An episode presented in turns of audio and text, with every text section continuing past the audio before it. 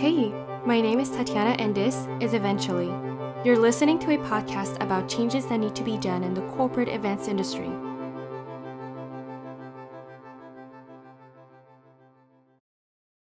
Episode 1 The Party. Today, we're having the real talk. We're talking about sexual harassment in corporate events. As an event planner myself, I find it very important to know what's behind the curtains. Not that I'm an expert in psychology and social well being, but I do have a role where I am exposed to all sorts of social interactions during an event. See, event planners are not just sorting venues, caterers, and balloons. They also make sure that everything goes smoothly according to the plan, and this includes ensuring customer satisfaction before, during, and after the event. So, what happens when event planners and guests are exposed to sexual harassment during the event? What do you do? Why is this happening? How to intervene? Actually, how to prevent? Should we simply stop organizing events? These are all the questions that will be answered in this episode. A few months ago, I discovered a survey online that was made by CROP. It was a study for the CPHR, meaning the Chartered Professionals in Human Resources, about sexual harassment at office parties organized by the employer. They had a total of 1,000 Canadian survey responders, and 572 of them were based in Quebec province. Because I'm located in Montreal, I'll only take into account the results based in Quebec. Out of the 572 Quebecer responders, 514 of them do have office parties organized by the employer.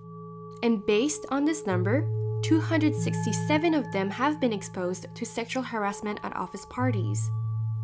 That's 51%. And worst of all, 77% of the witnesses did not report the issue during the event. It's not a scoop. In fact, the media in Canada reports that law firms and HR consulting groups do receive phone calls from several companies after the holidays due to sexual harassment in Christmas office parties.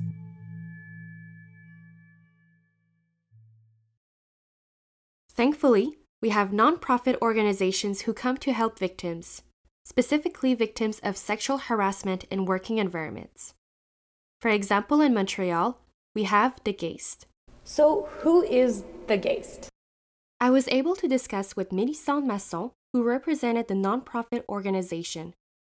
The Groupe d'aide et d'information sur le harcèlement sexuel au travail de la province du Québec, commonly referred to as the GAIHST or the Groupe d'aide, is the only nonprofit organization in the province of Quebec solely dedicated to the defense of victims of harassment in the workplace. Founded in 1980 by Madame Yvonne Seguin, we are celebrating 40 years of expertise this year. Through, throughout this journey, uh, we have worked with pioneers in the field, such as Bonnie Robichaud, who set the precedent across Canada and paved the way for holding employers accountable for workplace sexual harassment. We began as a committee affiliated to another organization defending the rights of non unionized workers, but the high prevalence and complexity of sexual harassment in the workplace led us to form a separate organization. With um, the main objective of breaking the isolation and the wall of silence that surrounds people who are going through or who have been through a situation of workplace harassment. We equally work to bring these issues to the forefront in the public sphere. The Groupe d'aide et d'information offers a wide variety of services that are private and free of cost and truly based on the needs of their clients. Our services are offered by three different departments.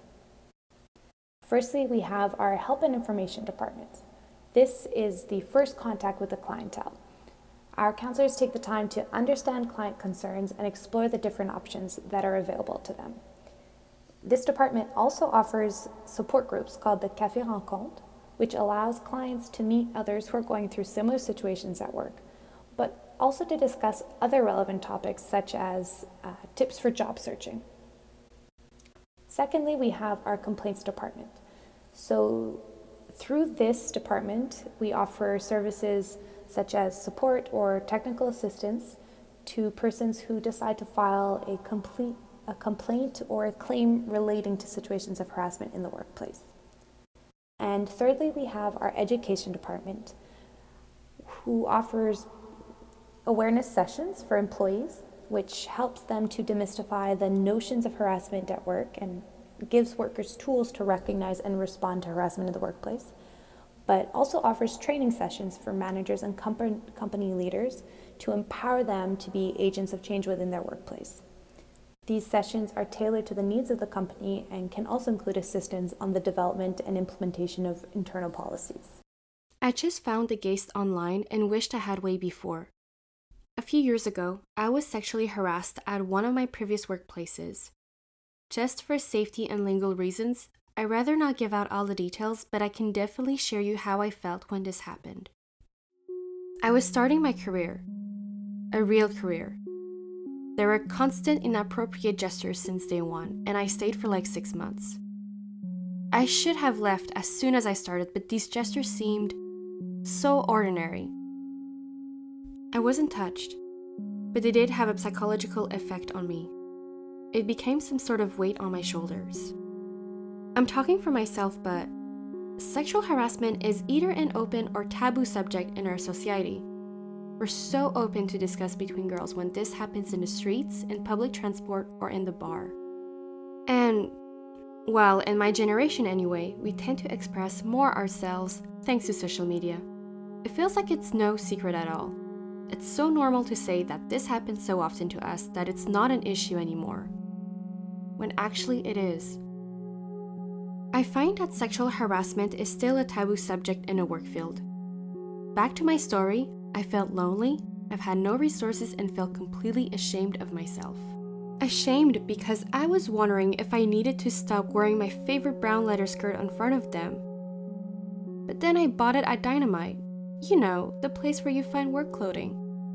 And ashamed because, in my head, I thought I was exaggerating. I was telling myself that these gestures were like small gestures.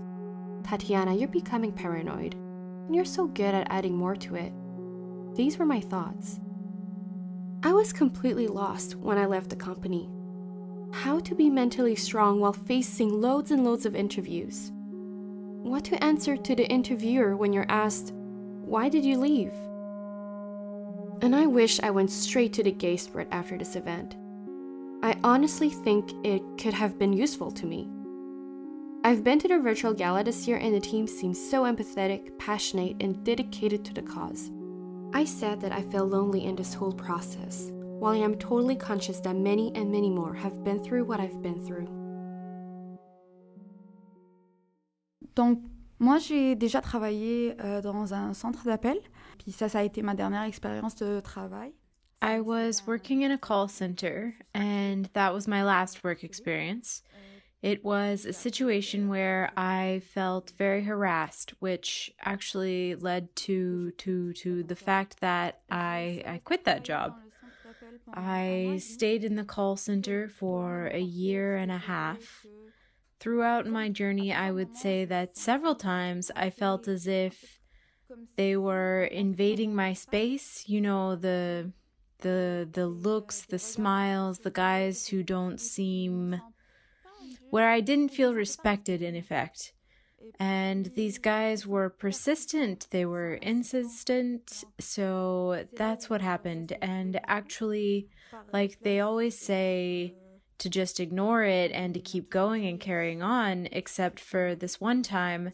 There was this person, a colleague of mine, who was of the same origin as me, Algerian, who basically we ended up in the same group meeting where everyone had to introduce themselves and then talk about themselves. So from there, because we were in the same room and we had both mentioned that we were Algerian, he started trying to talk to me a little more. In fact, it was at this moment that I noticed this person because he came to see me right after the meeting and said, Hey, you're from Algeria and we're from the same country and how are you? And I was like, I'm good, thanks. So at this moment, it was a lot of incidences where this colleague started coming to me because I'm Algerian. In theory, I'm actually a very shy person, like reserved, where I'm not necessarily going into a lot of detail and conversation. I don't have many friends. So for me, it's more about quality of friends over quantity. And I've always tried in the end to keep conversations healthy and respectful, but well, it was for like three or four months where I didn't feel comfortable at work because this person came over to talk to me so often and make comments like, you know, girls from my country are the prettiest, so we get it. Or comments where I just felt, I'll say it honestly, yes, I felt harassed, but at the same time, it's not new to me. It's not a context that I don't know because I've lived in Algeria, I've lived in France, and even here, it's a situation that I often see that I'm used to experiencing. And then the incident that just really made me run out of patience was when I was wearing a pair of leggings and a sweater. I should specify that this was fitted. And at my break, as I was leaving the room where everyone was, I walked past my Algerian colleague and he made a comment which was Asma, ça marche et ça chamboule while making these shapes in the air with his hands, insinuating the curves of the female body. So from there, I stopped myself because usually I'm not used to responding to these types of comments, but it was really too much. It was a comment that went too far, so I turned to this person and asked, Well, what do you mean by ça marche ça chamboule? Because I'm not familiar with this expression. And then my colleague, instead of apologizing for his comment, he got angry. So there was just a lot of anger towards my question. What do you mean? Uh, and he said that there were a lot of beautiful women in the world and that he's not necessarily that when he made this comment it wasn't necessarily a lack of respect since he saw a lot of beautiful women in his life this this was honestly the incident and I just I wasn't capable of working there anymore. I would even say that because I was a bit a bit taken aback because he was justifying it. He was explaining that this comment wasn't a sign of disrespect. There was a shift supervisor who actually took me aside and wanted to understand more about the issue and he kind of reassured me since this happened in front of everyone else. There were also some colleagues, some women who protested and said, I totally understand the situation because even for myself, I've already felt this way with this particular individual. So the person ended up being suspended and couldn't work for a little while. And as for myself, I decided to quit my job. And to be completely honest, I didn't feel capable of applying anywhere else. I didn't know if I needed to. Well, I, I, I questioned myself a lot after that. I don't know if that's just the way it is. Uh, are we supposed to be like that? Am I supposed to either accept criticism, uh, not criticisms, uh, comments, or accept the fact that a man comes to speak to you while putting his arm around you, all normal, and gets close to you, even when you ask him to back off, he's not going to do it. He'll make you feel guilty instead, like it's your fault, and that's it. So after that, I enrolled at MIRE. This is Asma. She now works at MIRE, which is an employment organization, so they basically help people to return to the workforce. I've met Hector, who happens to be a service manager at MIRE. He mentioned that most of her clients were struggling to find a job because of addiction problems. However, MIRE does help victims of sexual harassment to reintegrate in the labor market. He said that most of the time, instead of speaking up to HR, they have a tendency to quit and find another job, which he believes it's an issue. Historiquement parlant, une des choses qu'on remarque ici, c'est que. Historically speaking, one of the things that we notice here is that, if we want to call it this way, psychosocial abilities, we don't learn them anywhere. I mean, we do not learn how to communicate efficiently with other people. We do not learn how to manage our emotions in order to resolve issues and to manage ourselves. So, when a woman or a man as well is a victim of harassment at work. People are not used to speak up, to talk with the other person who is harassed, to set limits, And that is something that is very difficult nowadays because we live in a society that wants to please all the time. We always need to remain polite. We can't cause any conflict, and confronting the other person, it does require a solid character. So, saying, I don't like what you're doing, this is uh, the way I feel, people do not know how to do that. Us, this is what we do throughout the program. We teach our participants to do that, how to solve problems in a context where communication isn't violent, but also how to manage our emotions in this kind of context. Uh, uh, we invite our participants to embrace their emotions. It's not a question of eliminating them. A woman who's going through harassment at work comes with shame and with an extra difficulty because we cannot hide. Uh, but we do live in a macho society, and just by speaking up, women feel that a finger is pointed at them, and there's more the lack of affirmation, the wound in their self esteem that makes them want to quit their job in order to make their lives easier. I won't say anything. I'll stay calm. I'm not going to confront. I'm not going to fight just to keep my job position. Um, sometimes this is one of the things that we forget uh, the difference between men and women. It's very present in our society, actually. Um, here we see it because it's our clientele, and uh, sometimes um, they forget that the treatment is different between men and women.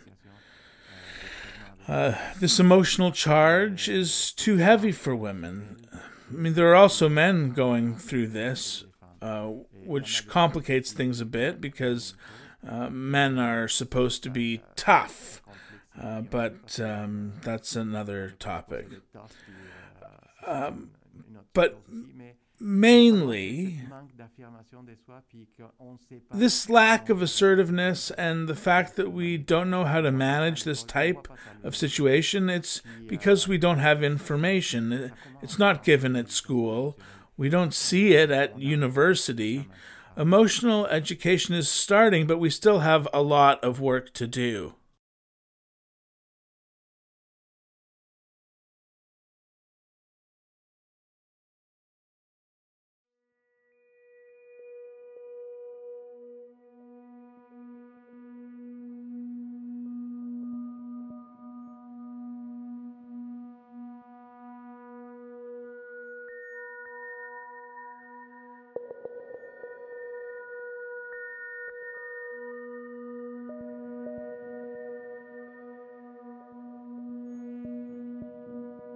If there is sexual harassment in the office, then there will be sexual harassment in the event organized by the employer. Mélisande from the GAIHST does know what I'm talking about.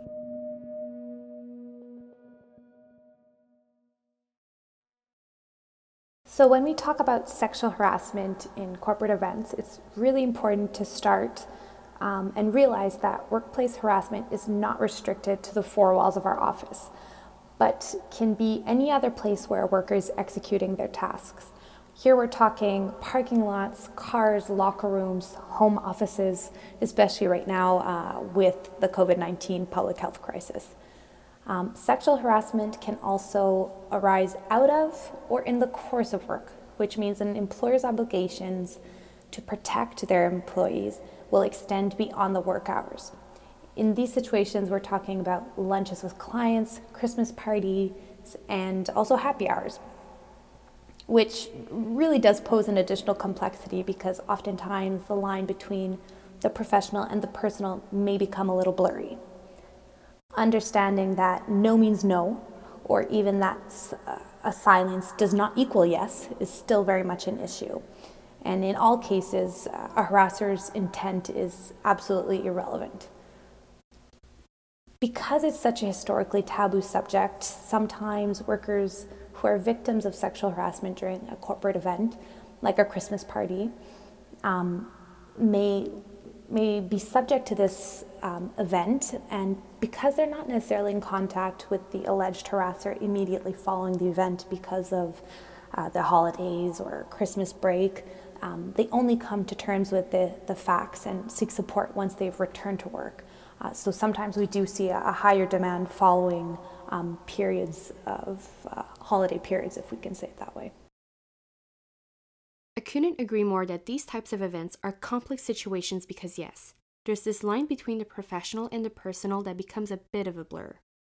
I've asked Maïli and Laurence to demystify these complex situations.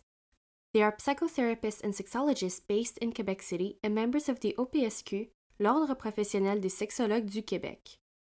Maïli and Laurence do have the expertise and knowledge of factors that may cause certain behaviors in a corporate event, like a Christmas party, for example, and also what are the consequences of these types of behaviors, such as sexual harassment. Ces événements permettent de se retrouver ensemble dans un autre cadre que celui du travail. These events allow us to meet in an environment other than work, while maintaining the bond of familiarity between individuals. In effect, we see the same people every day at work in a professional atmosphere, so this familiarity is still there as we come together in a context where our physical proximity is different and at times the environment is more informal. Therefore, celebrations allow us to come together to discuss topics that have nothing to do with work. These events are also environments where the consumption of alcohol is allowed, where alcohol is available and offered. Now, we know that alcohol has an effect on inhibitions, but it can sometimes facilitate interactions between colleagues in a new and maybe more intimate way. On the other hand, this environment can create more opportunities for slip ups in the way of sexual harassment and even sexual assault. Criminal harassment, exhibitionism, and sexual assault are crimes that can happen at work or in any other context, and they are legislated by Canadian law. Under Canadian law, sexual assault constitutes an assault committed in circumstances of a sexual nature, so as to violate the sexual integrity of the victim. Therefore, for a person to be convicted of sexual assault, the prosecutor must prove beyond a reasonable doubt that the touching occurred without the consent of the victim, the intention of the act, and the intention of the accused to engage in fondling the victim, and the knowledge of the lack of consent on the part of the victim, or of recklessness or of willful blindness in this respect.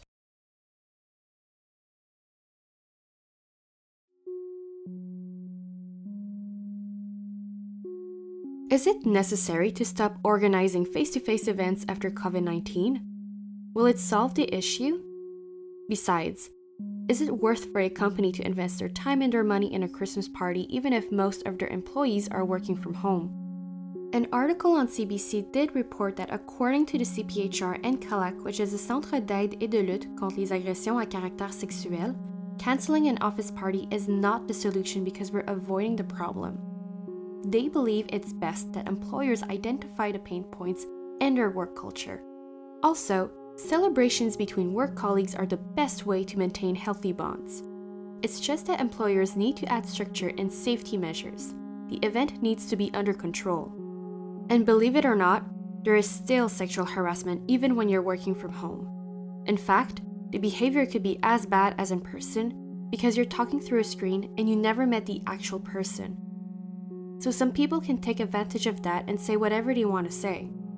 If some experts reveal that the future is virtual, it will be important to pay attention to cyber harassment.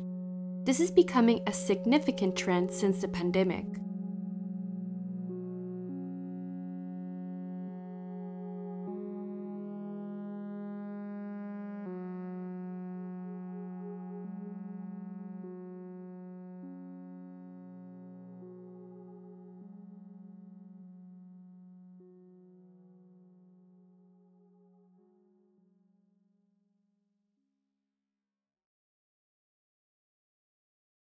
Events should not be cancelled.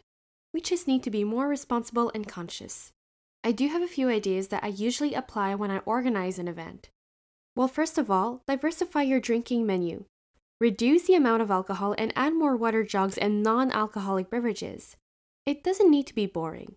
In Quebec, we have more and more distilleries and breweries producing alcohol free products. This is your time to use your imagination to support local producers as well as people who are sober. Open bars may sound exciting, especially for employees because, well, who wants to pay, right? Personally speaking, I don't think employees should pay a cent when they attend an event organized by their employer. But it doesn't mean they should have unlimited alcohol and become intoxicated by the end of the night. I think the best solution is to offer one or two coupons per invitee, and after, they'll need to pay if they want alcohol. And perhaps, why not offering unlimited non alcoholic drinks?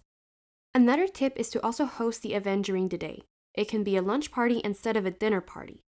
In case you really want to celebrate with your team in the evening, then you'll need to consider transportation, security, and even accommodation. When I mention security, I mean by hiring someone who can intervene just in case something bad happens or someone doesn't feel well. Nowadays, you can hire a professional who can act like an invitee and wears casual or formal clothing but has what it takes to solve the issue. Finally, I highly recommend a short bullying and harassment training a few days before the event. So, in order to attend the event, employees and plus ones should follow the training either online or in person. Someone like an external HR consulting expert should provide this type of training. So, yeah, the bill becomes larger, and perhaps it's more tempting to hire acrobats from the Cirque du Soleil than spending more your time and money and safety measures.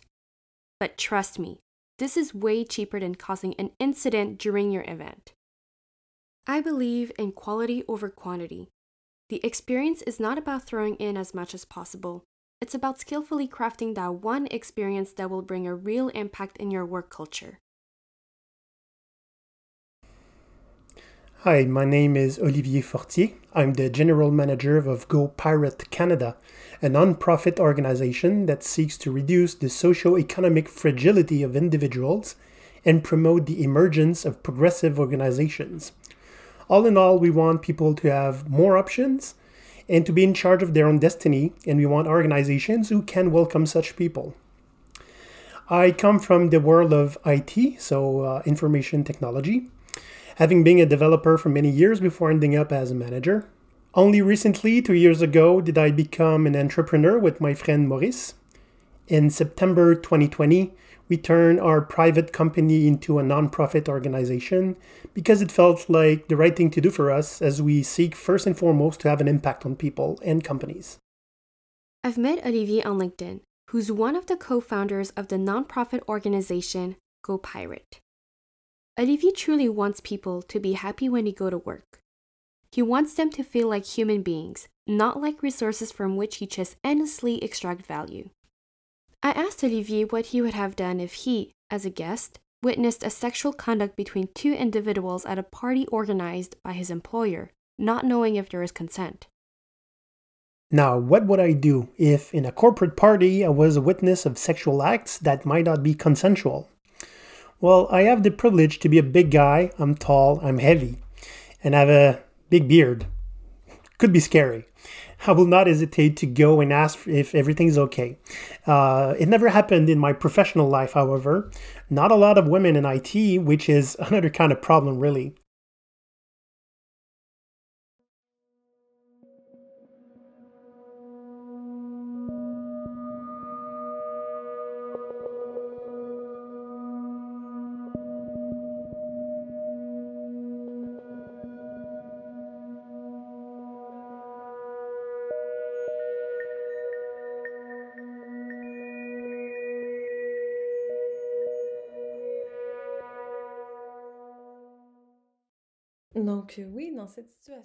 So, yes, in this kind of situation, it is really important to qualify the idea of unanimous consent before any act. It is actually important to recognize that a person who has consumed alcohol or drugs can usually give consent to sex, even though their faculties are impaired. However, their consent isn't valid. Though they are conscious, they aren't aware of what they're doing and therefore can't consent.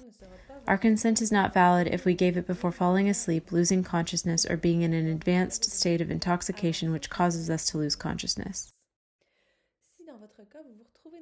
If you end up in a situation or an event where you see this kind of act, you then become a witness. A witness is a person who's not directly implicated in the situation but has the choice to intervene, to speak out, or to simply do something. So the witness has the potential to interrupt or even to prevent the situation that is more or less urgent. According to a survey report on sexuality, security, and interaction in a university environment, one in four people have already witnessed an act of violence or have had a victim confide in them.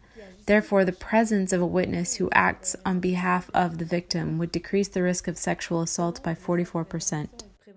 According to the Center for the Prevention of Sexual Violence at Laval University, it is possible for a witness to do concrete things if they see a situation of harassment.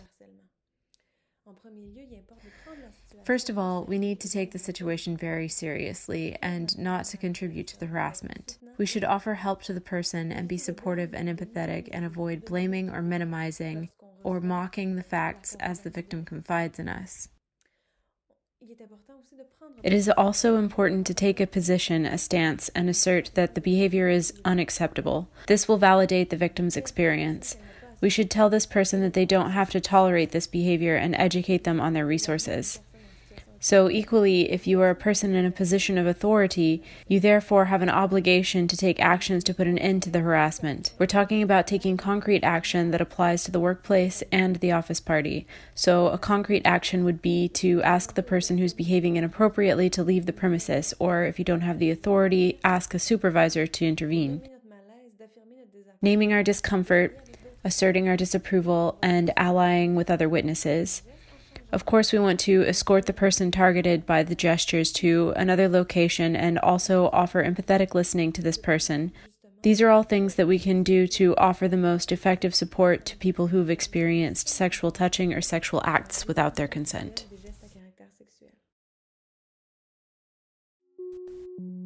Although sexual harassment is explicitly stipulated in the Quebec Labor Standards Act, change in the law may be simpler than changing attitudes. We are still fighting to change an organizational culture that is deeply rooted and has historically attributed power and dominance to certain groups in society. Telling someone they've got a spectacular bod, or that you are jealous of the one who gets to take them home tonight, that you just love it when they wear those tight jeans. When a worker tells you, as a colleague or an employer, that they're uncomfortable with these comments um, and that this behavior persists or these comments continue despite asking to stop, uh, we can no longer brush these incidents off with a simple men will be men. Legislators and international organizations are addressing sexual harassment and violence in the workplace, and employers need to prioritize the well being and the protection of their human capital.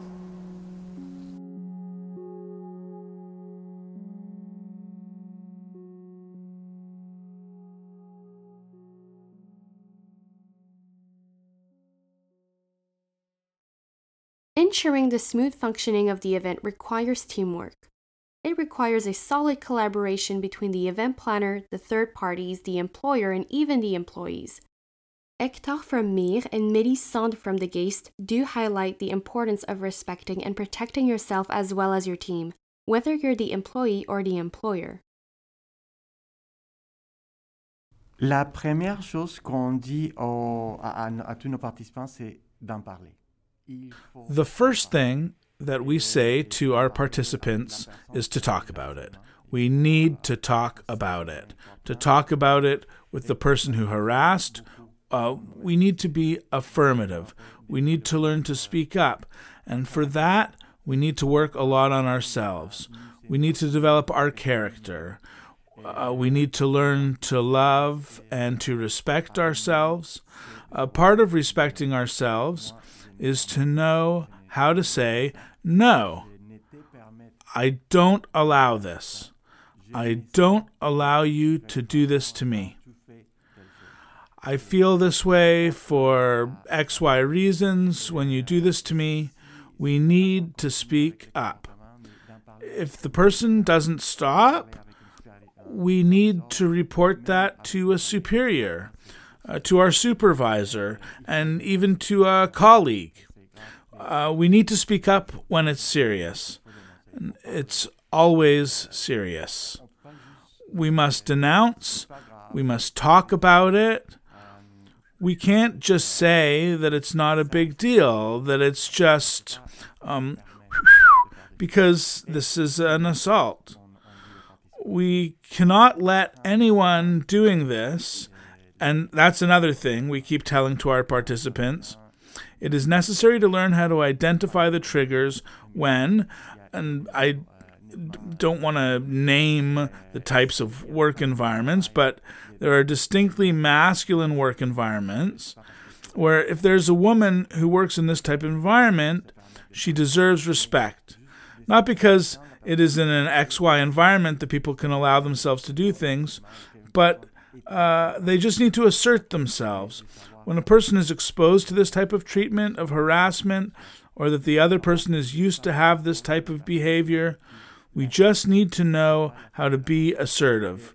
We must work on our self esteem. We must know that it isn't the person's fault who experienced the assault. It's not their fault. And sometimes we have to work so hard to get rid of this in our head because did I do something? Is it my outfit? Is it my attitude? Is it how I speak? No. You didn't do anything at all. And this is what we need to repeat. Really hammer it away. It's not my fault. I didn't do anything to deserve this kind of treatment. And it's about the other person this other person was disrespectful. And that's something we need to identify, that we need to talk about. We need to address it and seek professional help to do that.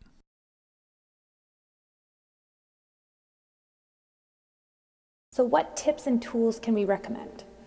Well, first and foremost, employers take a proactive role.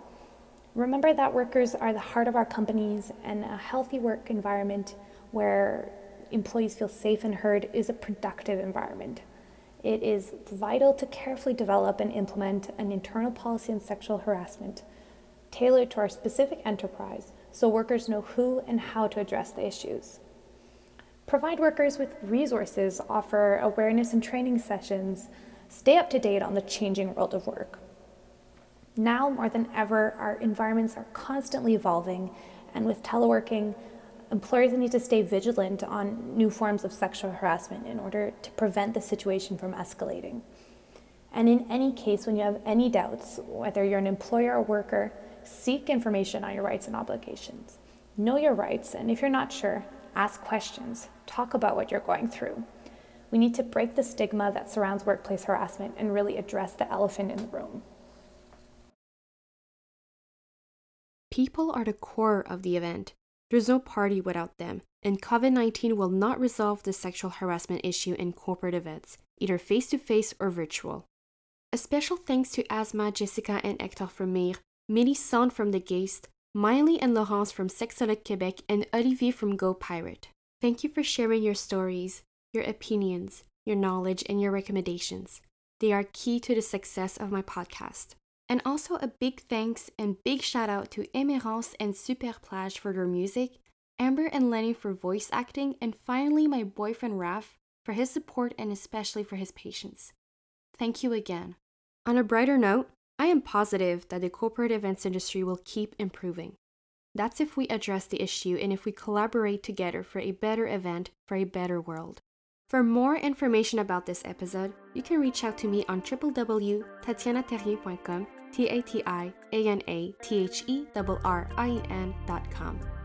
I'm Tatiana, and thank you for listening eventually.